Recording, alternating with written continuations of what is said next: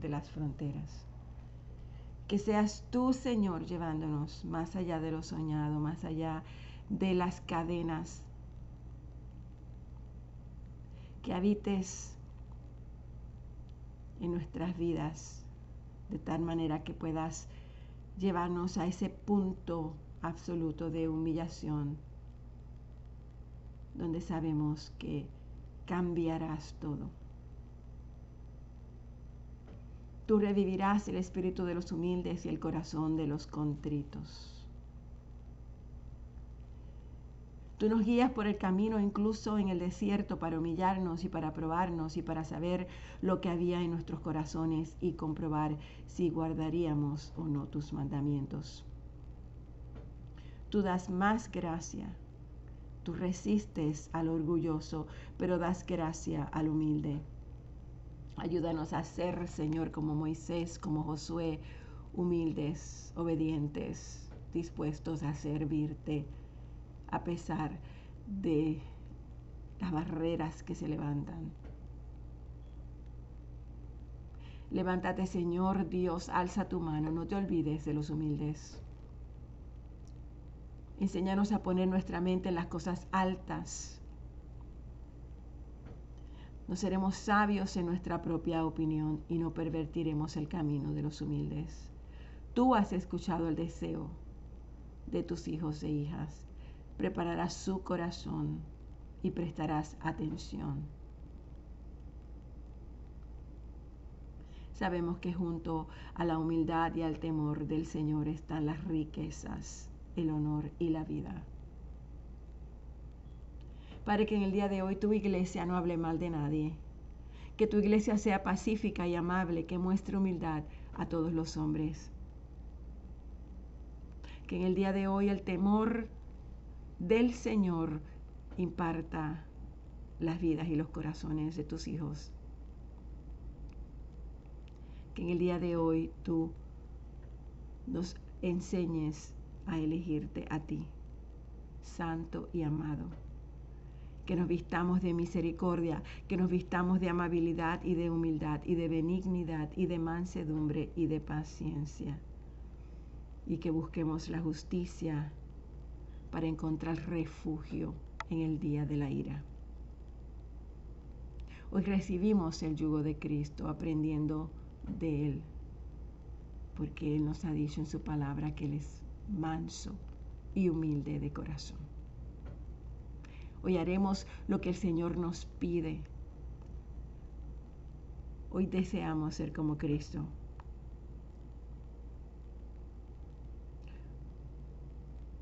Te damos gracias, mi Dios, por este día. Gracias, mi Dios, por tu presencia. Gracias, Señor, porque nos enseñas a ver las cosas como son y no como nosotros imaginamos. Gracias, mi Dios. Gracias. En nombre de Jesús. Amén. Buenos días, hermanas y hermanos. Gracias Señor, hoy vamos a la palabra. Estamos en el capítulo de Josué número 20, libro de Josué. Ya estamos terminando el libro. El Señor pone en mi corazón preguntarte si tú tienes límites correctos en tu vida. Pídele a Dios que te muestre lo que deberías mejorar. Si Dios te está iluminando y presentando esos límites en tu vida. Te pregunto si estás estresado todo el tiempo. Dale ese lugar a Dios que necesitas. Una de las cosas que vemos aquí en este capítulo, o veremos, pero ya hemos visto en los capítulos anteriores, es que seguimos viendo que una vez que ellos llegaron a poseer la tierra, los israelitas se concentraron mucho en establecer sus líneas limítrofes. En la vida cristiana normal debe ser vivida dentro de los límites de una vida equilibrada. Una vez que la persona sufre un caso serio de estrés, no les resulta fácil recomponerse. Ninguno de nosotros ni siquiera los que fuimos llamados por Dios podemos romper las leyes naturales sin pagar las consecuencias. Y aunque trabajemos para Dios, no podemos vivir sin límites. Así que hoy, a través de esta palabra, yo te animo a que te cuides. Tienes solamente un cuerpo y lo necesitas para vivir aquí en la tierra. Asegúrate de descansar física, mental y emocionalmente. No está mal que haga cosas por ti mismo mientras también trabajas para los demás, pero tienes que mantener un equilibrio en todas las áreas de tu vida para que seas capaz de correr bien la carrera que Dios tiene destinada para ti. Así que vive dentro de los límites Capítulo 20. El Señor le dijo a Josué, pídele a los israelitas que designen algunas ciudades de refugio, tal y como te lo ordené por medio de Moisés. Así cualquier persona que mate a otra accidentalmente o sin premeditación podrá huir a esas ciudades para refugiarse de, del vengador del delito de sangre. Cuando tal persona huya a una de esas ciudades, se ubicará a la entrada y allí presentará su caso ante los ancianos de la ciudad y acto seguido los ancianos lo aceptarán en esa ciudad y le asignarán un lugar para vivir con ellos. Si el vengador del delito de sangre persigue a la persona hasta esa ciudad, los ancianos no deberán entregárselo, pues ya habrán aceptado al que mató sin premeditación ni rencor alguno. El acusado permanecerá en aquella ciudad hasta haber comparecido ante la asamblea del pueblo y hasta que el sumo sacerdote en funciones haya fallecido. Solamente después de esto el acusado podrá regresar a su hogar y el pueblo del cual huyó mientras estuvo refugiado. En respuesta a la orden de Josué, los israelitas designaron sedes en Galilea, en la región montañosa de Neftalí, Siquén, en la región montañosa de Efraín y Kiriat Arba.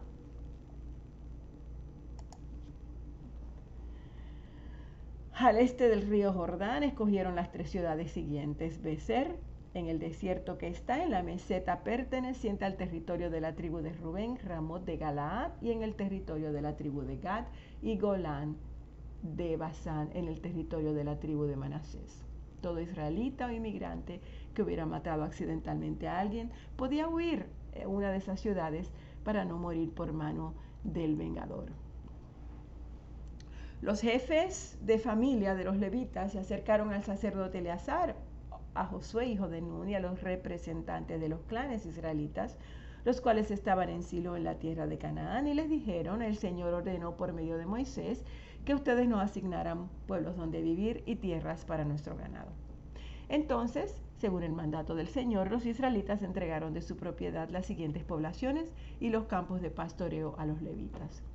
Los primeros en recibir sus poblaciones por sorteo fueron los levitas descendientes de Coat, y a estos descendientes del sacerdote Aarón se les entregaron 13 poblaciones en los territorios de las tribus de Judá, Simeón y Benjamín.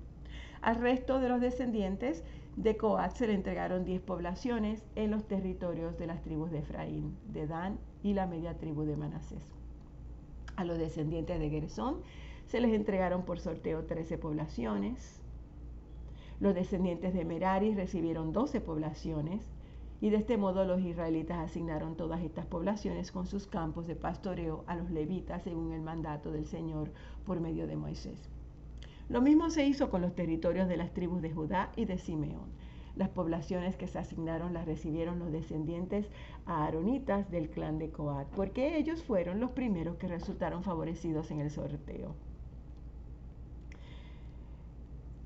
Además de Hebrón, ciudad de refugio para los acusados de homicidio, a los descendientes del sacerdote de Aarón se les asignaron las siguientes poblaciones con sus campos de pastoreo, Libna, Hatir, Estemoa, Olón, Debir, Allín, Yutá y Bet Semes.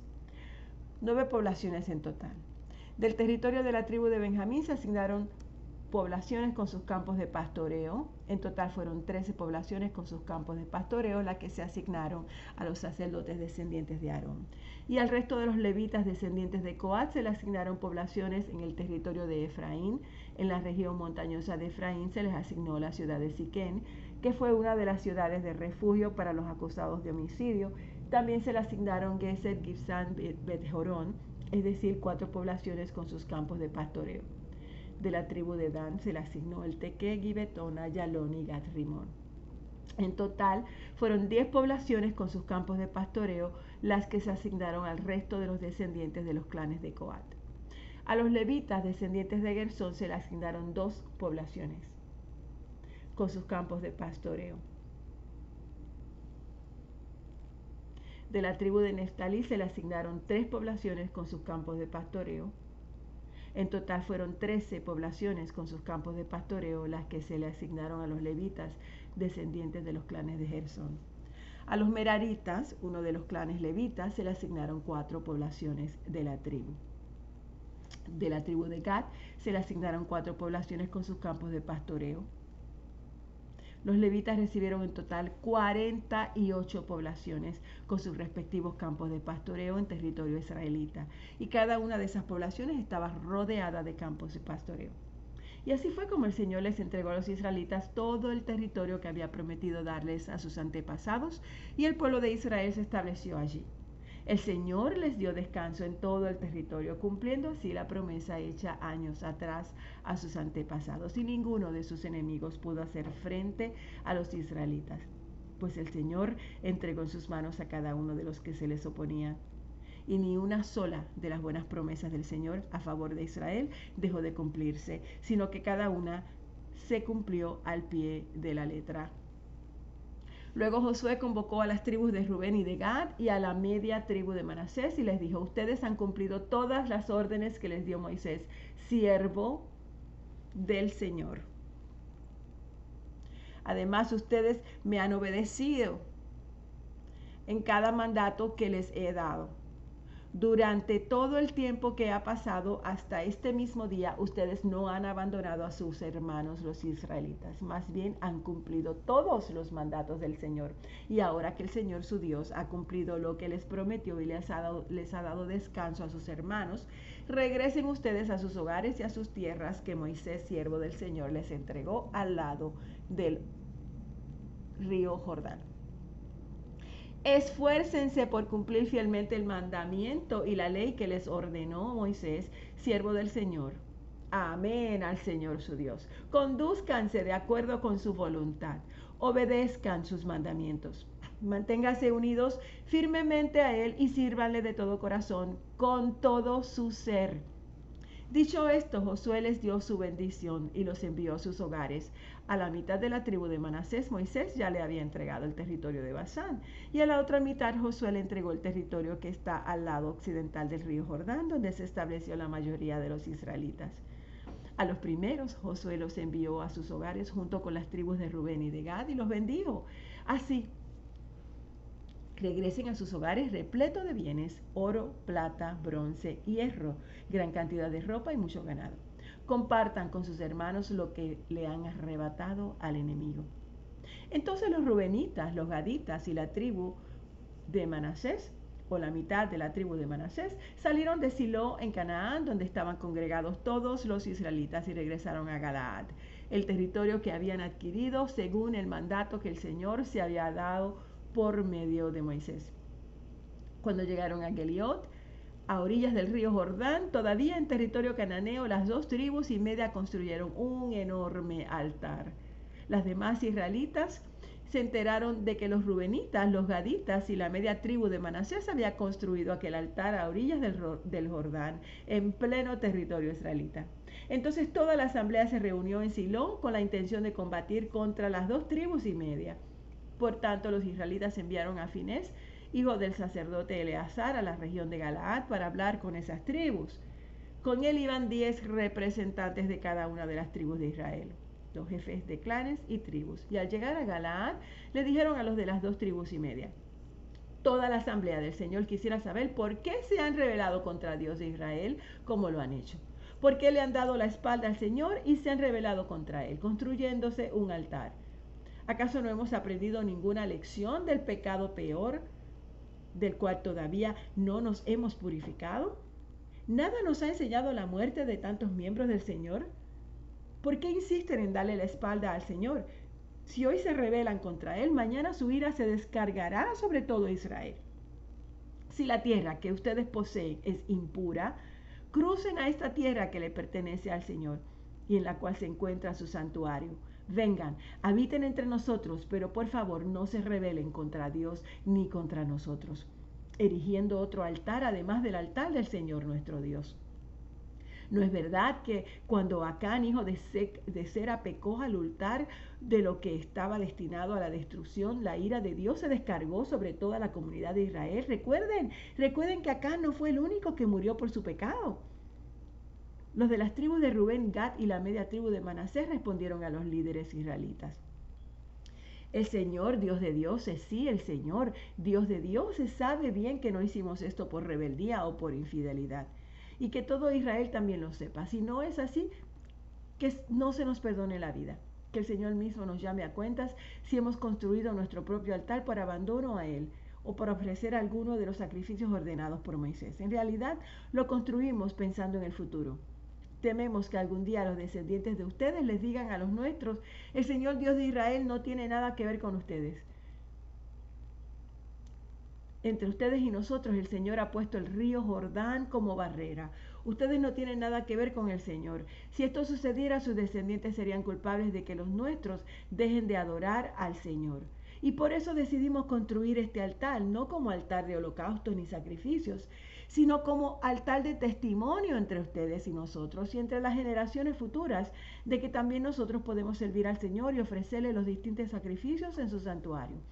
Así, en el futuro, los descendientes de ustedes nunca podrán decirles a los nuestros, ustedes no tienen nada que ver con el Señor. Por lo tanto, convenimos que si algún día nos dijeran eso a nosotros, a nuestros descendientes, nosotros les contestaríamos, miren, miren la réplica del altar del Señor que nuestros antepasados construyeron, no para hacer sacrificios en él, sino como testimonio entre ustedes y nosotros. En fin, no tenemos intención alguna de rebelarnos contra el Señor o de abandonarlo construyendo otro altar para holocaustos. Cuando escucharon lo que los rubenitas, los gaditas y la media tribu de Manasés tenían que decir, Finés, el sacerdote y los jefes de clanes de la comunidad quedaron satisfechos. Entonces Finés, hijo de Eleazar, le dijo esto a las tribus. Ahora estamos seguros de que el Señor está en medio de nosotros, pues ustedes no pretendían serle infieles. Así que nos han salvado del castigo divino. Luego Finés, hijo del sacerdote Eleazar, y los jefes de la nación se despidieron de los gaditas y rubenitas se abandonaron a Galaad para regresar a la tierra de Canaán con el fin de rendir su informe al resto de los israelitas.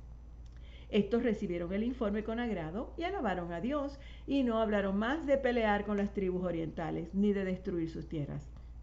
Y los rubenitas y los gaditas le dieron al altar el nombre de testimonio, porque dijeron, entre nosotros servirá de testimonio de que el Señor es Dios. Mucho tiempo después de que el Señor le diera a Israel paz con sus enemigos cananeos, Josué, anciano y cansado, convocó a toda la nación, incluyendo a sus líderes, a sus jefes, jueces y oficiales, y les dijo, yo ya estoy muy viejo y los años me pesan. Ustedes han visto todo lo que el Señor su Dios ha hecho con todas aquellas naciones a favor de ustedes, pues Él peleó las batallas por ustedes. Yo repartí por sorteo como herencia de sus tribus tanto a las tierras de las naciones que aún quedan como a las de aquellas que ya han sido conquistadas. Por lo tanto, esfuércense por cumplir todo lo que está escrito en el libro de la ley de Moisés. No se aparten de esa ley para nada. No se mezclen con las naciones que aún quedan entre ustedes. No les rindan culto a, a sus dioses, ni juren por ellos. Permanezcan fieles al Señor su Dios como lo han hecho hasta ahora. El Señor ha expulsado esas grandes naciones que se han enfrentado con ustedes y hasta ahora ninguna de ellas ha podido resistirlos. Uno solo de ustedes fue el que, no, solamente ustedes hace huir a mil enemigos, porque el Señor pelea por ustedes tal como lo ha prometido. Así que hagan pues todo lo que está de su parte para amar al Señor su Dios.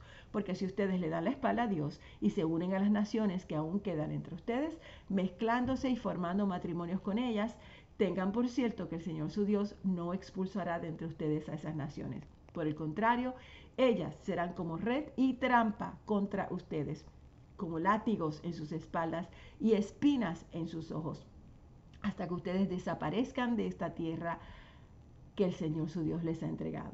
Por mi parte, yo estoy a punto de ir por el camino que, todo mortal transita. Ustedes saben que ninguna de las buenas promesas del Señor su Dios ha dejado de cumplirse al pie de la letra. Todas se han hecho realidad, pues Él no ha faltado a ninguna de ellas.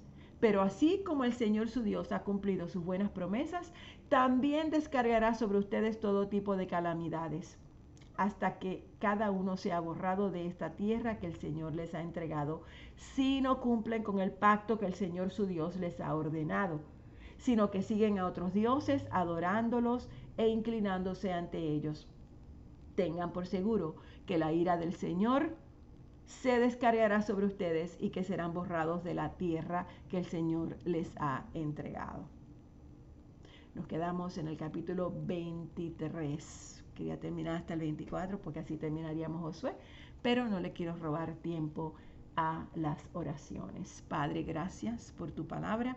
Gracias porque nos enseñas que tú cumples tus promesas y que cuando te obedecemos y estamos bajo tu redil, tú nos abrazas y nos proteges y nos bendices.